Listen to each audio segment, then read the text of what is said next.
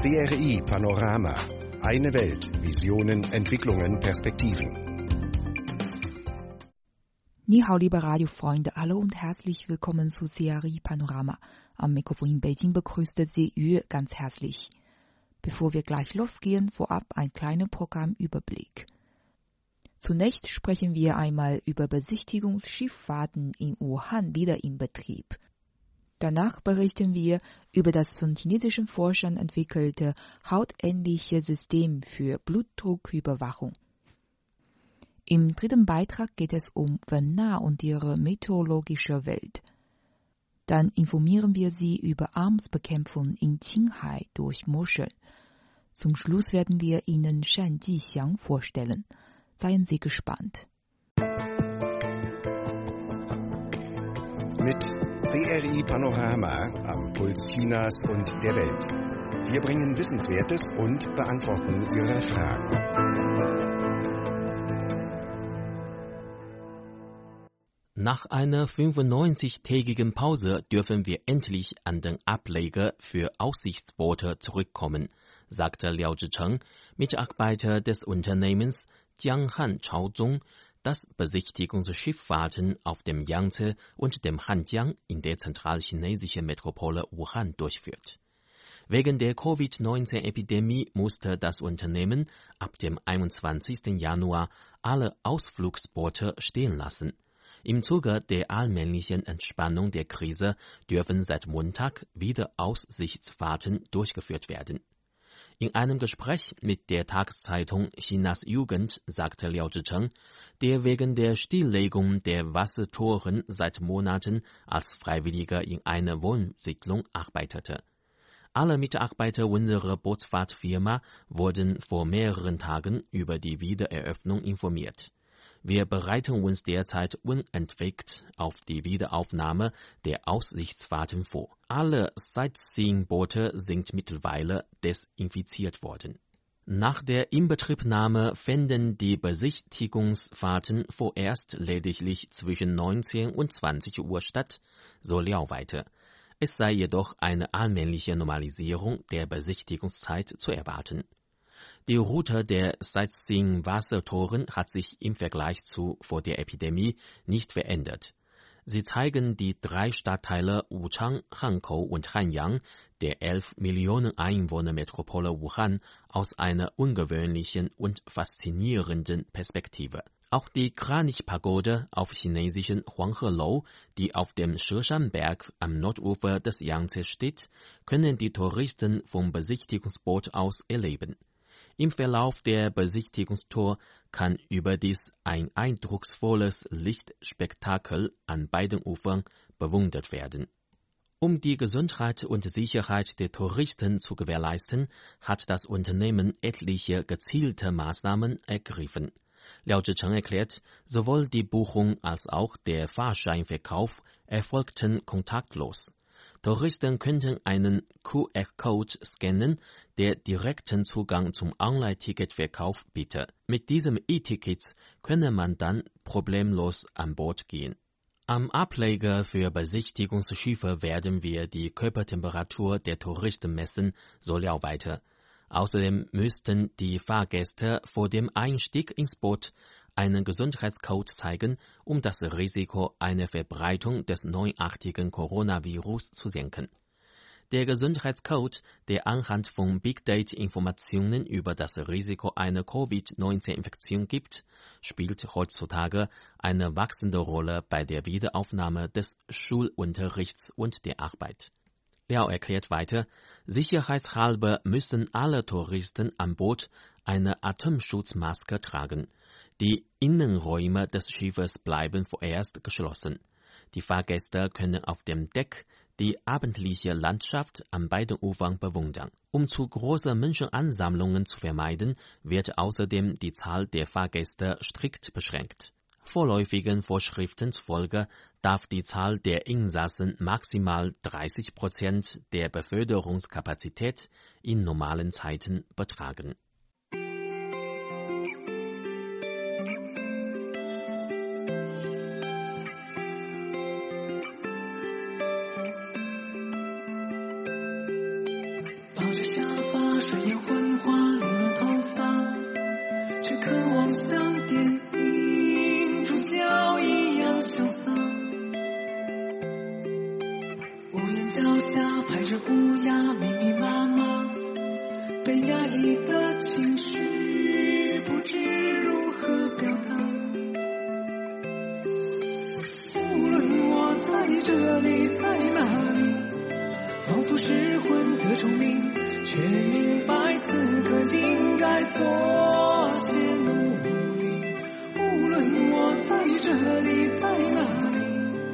都能弥补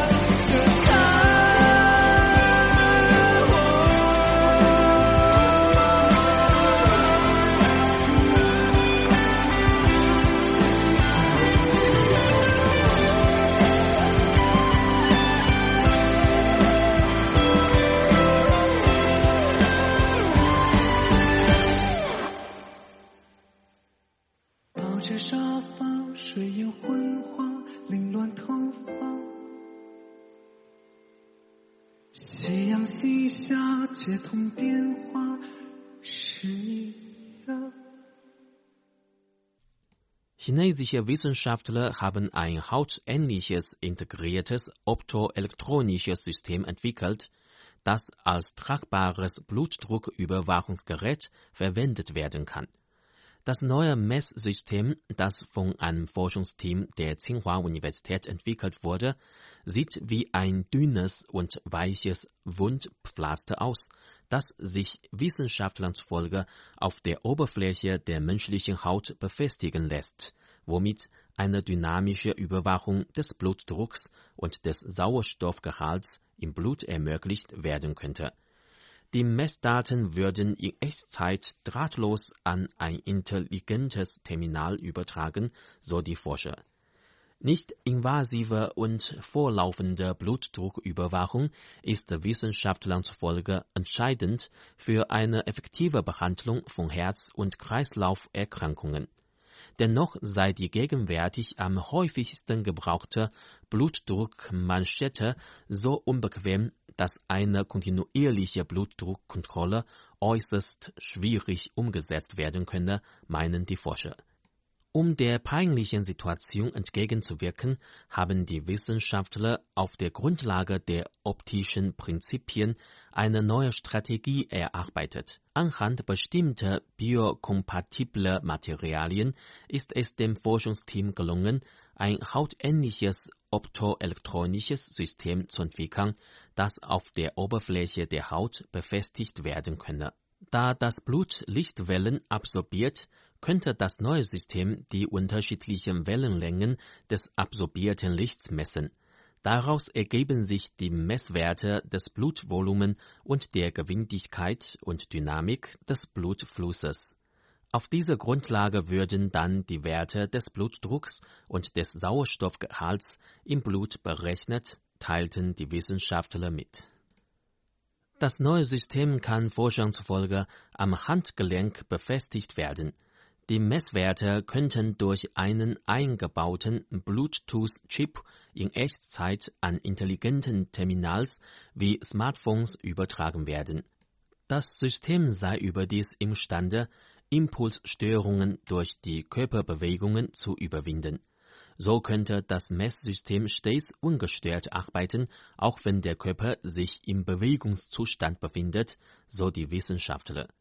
Bisherige Ergebnisse der klinischen Erprobungen zeigen, dass das System den Messfälle auf ein absolutes Minimum von weniger als 10 mm Hg reduzieren könnte, was dem Standard der medizinischen Überwachung entspreche. Im medizinischen Fachbereich herrscht allgemein die Auffassung, dass das neue System in erster Linie von einer integrierten Forschung der theoretischen Modelle und des Gerätedesigns profitiert.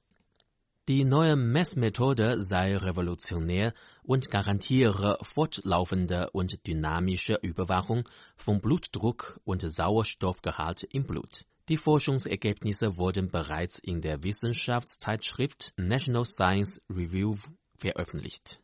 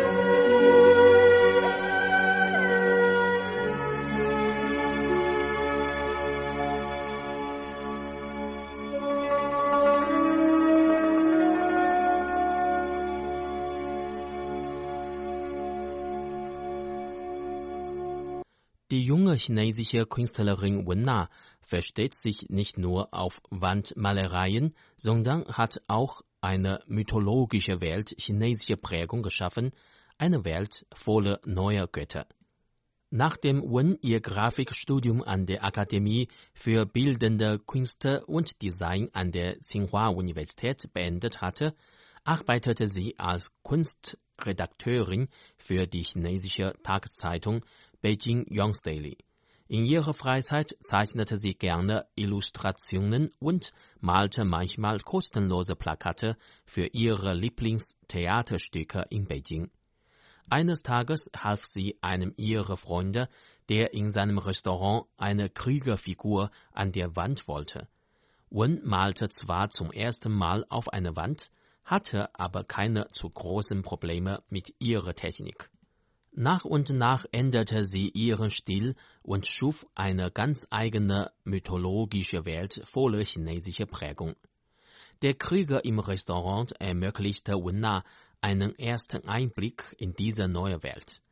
Das Sanbao-Kunstdorf in Jingdezhen in der Provinz Jiangxi machte die Götter von Wennas Welt anschließend weltweit bekannt. Das Sanbao-Kunstdorf ist ein internationaler Austauschort für Künstler. Anfangs wurde Wen als Illustratorin ins Dorf eingeladen. Dort begann sie ihre Begabung zu entfalten und hat auf vielen Wänden zahlreiche Götter gezeichnet. Die Wandbilder wurden bereits von vielen Künstlern aus dem In- und Ausland gelobt. Ende 2010 besuchte ein italienischer Künstler das Sanbau-Kunstdorf und bewunderte Wens Gemälde. Er lud die junge Künstlerin in sein Kunstzentrum in Italien ein, um dort weitere Wandmalereien zu schaffen. In diesem Kunstzentrum auf einem Berg am Mittelmeer hat Wen zwei neue Götter chinesischer Prägung kreiert, den Berggott Qianshan und den Meeresgott Zhaohai. Die beiden Götter aus dem fernen Osten faszinierten die Einheimischen und Wens Name machte unter immer mehr westlichen Künstlern die Runde. In den folgenden Jahren bekam sie Einladungen aus den Niederlanden, Neuseeland und Deutschland, wobei sie ihre mythologische Welt weit entwickelte. Wen hat für jeden Gott auch eine eigene Geschichte entworfen und ist ihrem Ziel, einem Wenna Sutra, einer Zusammenstellung der Götter von Wenna, nun einen Schritt näher. Inzwischen umfasst das Wenna Sutra über 100 Götter, von denen jeder seine eigenen Fähigkeiten und Aufgaben hat, die in Wennas Geschichten beschrieben werden. Eine neue Welt, Wennas mythologische Welt, hat bereits Gestalt angenommen.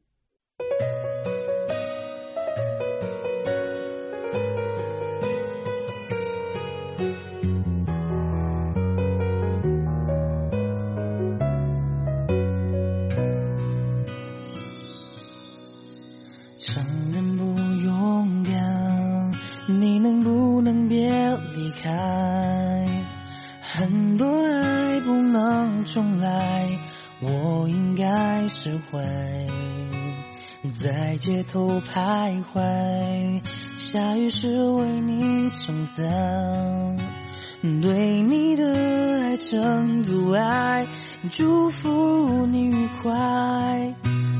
窗外的天气，像你心忐忑不定。如果这是结局，我希望你是真的满意。你就是我的小星星，挂在那天上放光明。我已经决定要爱你，就不会轻易放弃。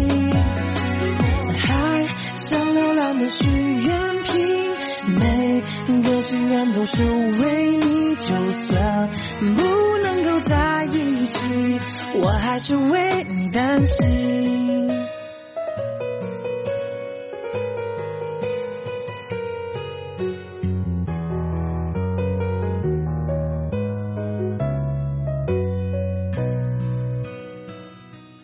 哦，窗外的天气像你心忐忑。希望你是真的满意。哦，你就是我的小星星，挂在那天上放光明。我已经决定要爱你，就不会轻易放弃。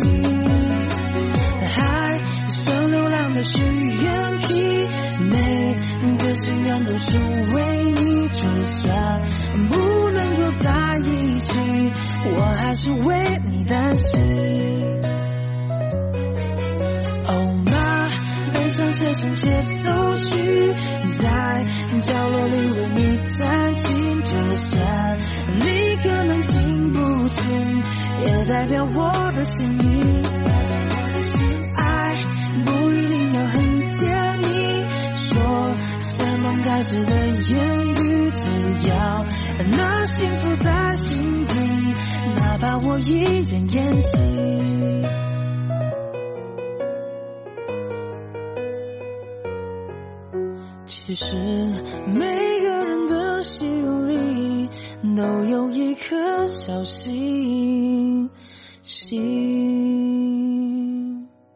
Ein chinesisches Sprichwort lautet, wer jedes Jahr Moschean isst, kann im Alter von 80 Jahren noch bergauf gehen. Die Moschel zählt zu den vier weltweit bekanntesten Speisepilzen und wird vielerorts als Königin der Pilze betrachtet.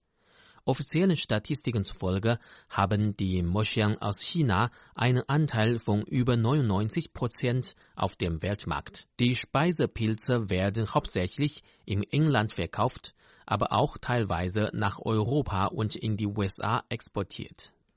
Die Provinz Qinghai in Nordwestchina zähle zu Chinas Regionen, in denen man wilde Moscheen finden könne, sagt Sa Wei, Leiter des Forschungsteams für Speisepilze an der Qinghai-Universität, der zugleich auch Vizedirektor des Universitären Instituts für Entwicklung neuer Dörfer ist. Durch das im Mittel eher kalte Klima sei die Region für Anbau dieses Speisepilzes sehr geeignet, sagte der Pilzwissenschaftler.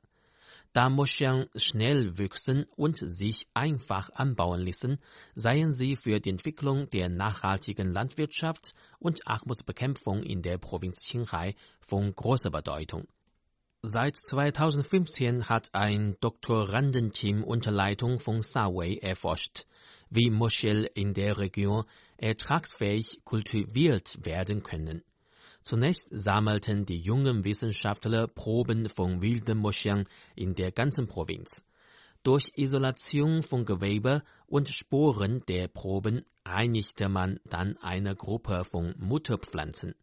Um eine für den künstlichen Anbau geeignete Pilzart züchten zu können, setzten sich Sawei und ihre Kollegen während der Kultivierung von Mutterpflanzen auch die Mutagenese ein. Dabei werden im Erbgut von Lebewesen künstlich Mutationen erzeugt, um eine größere Vielfalt erreichen und dann Lebewesen mit den erwünschten Eigenschaften auswählen zu können. Nach diesem Schritt wurden die ausgewählten Mutterpflanzen getestet.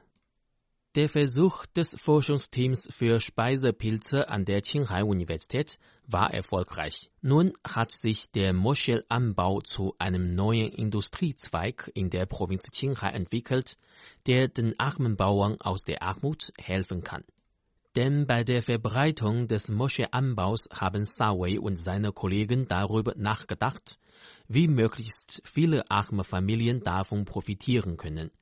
Um dieses Ziel zu erreichen, begaben sich die Experten der Qinghai-Universität zu agrarwissenschaftlichen Beratungen in mehrere Gemüsegewächshäuser, wo die Moscheen angebaut werden sollten.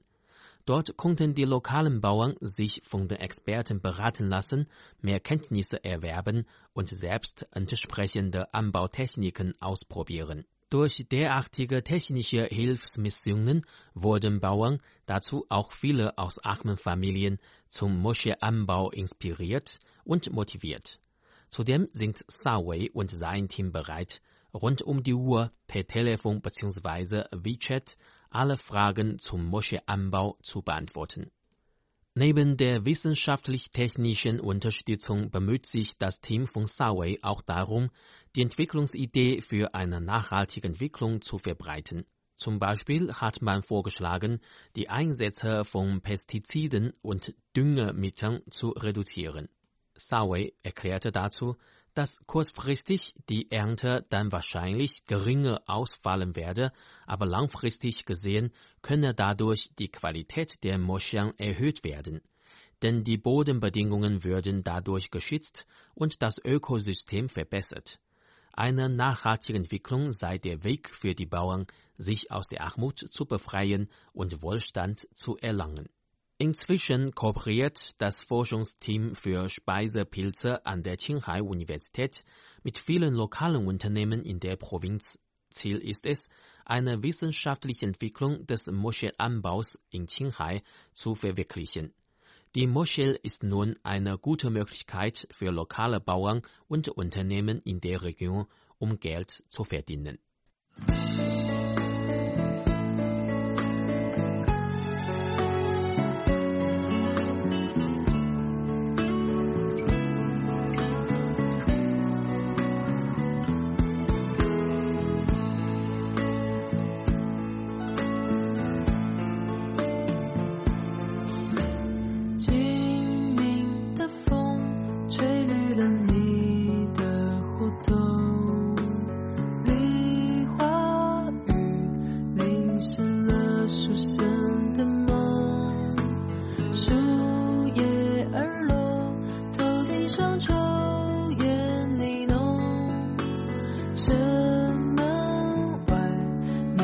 You.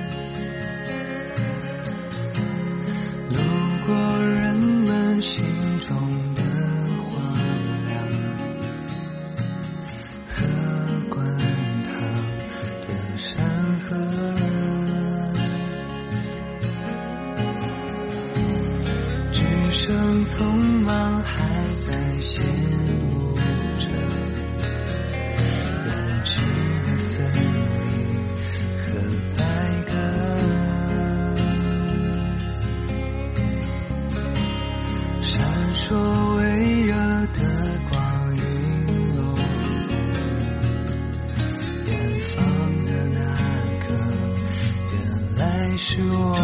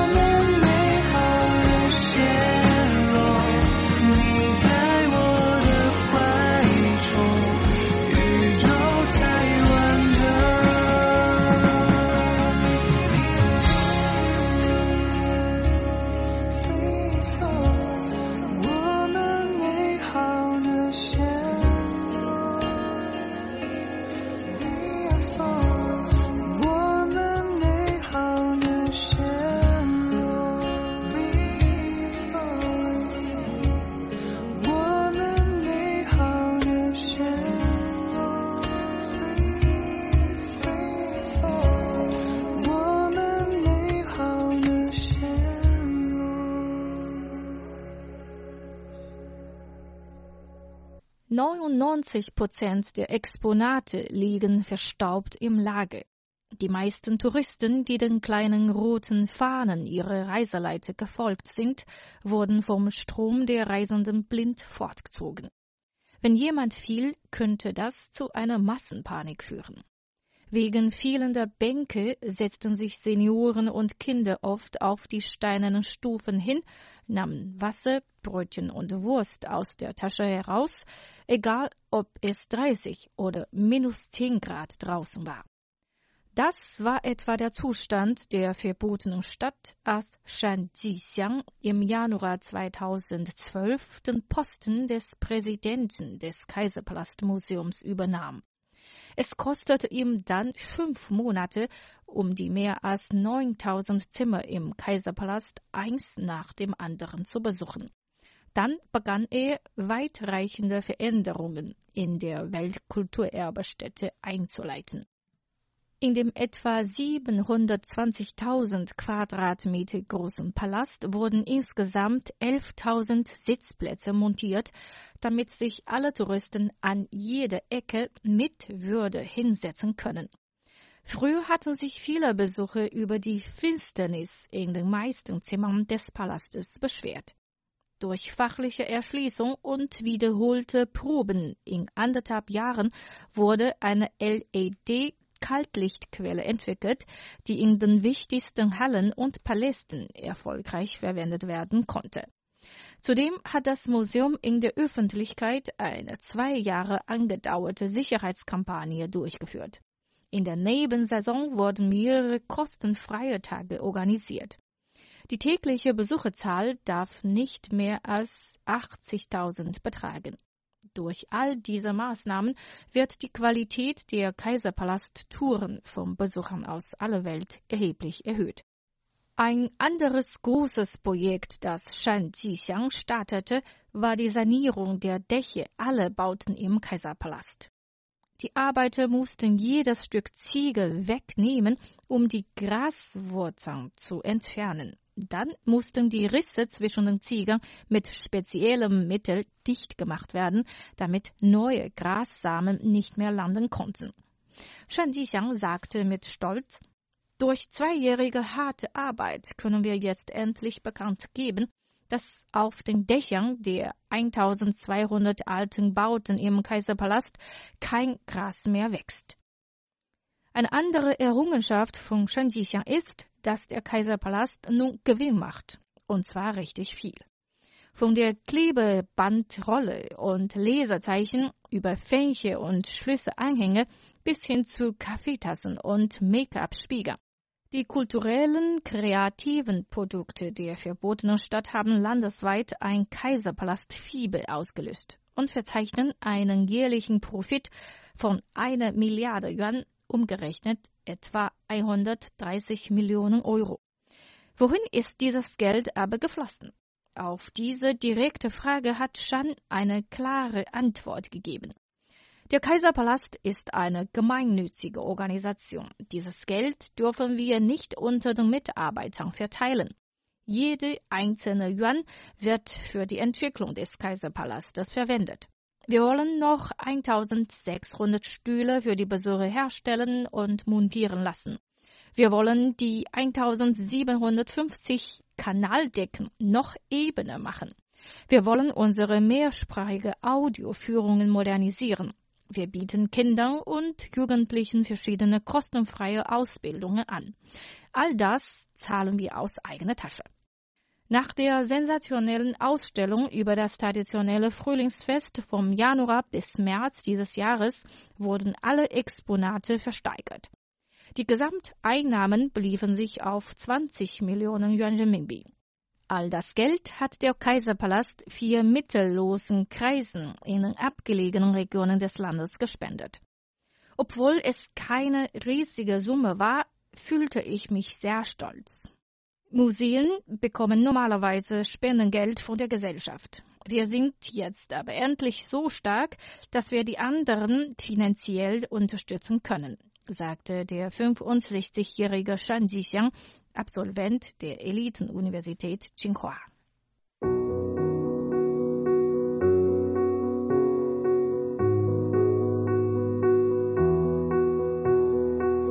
Wei wei 这喧嚣世界，微微温暖融化昨夜的冰雪，就像是每一秒都成为岁月，微微从不停歇。微微就是秋天。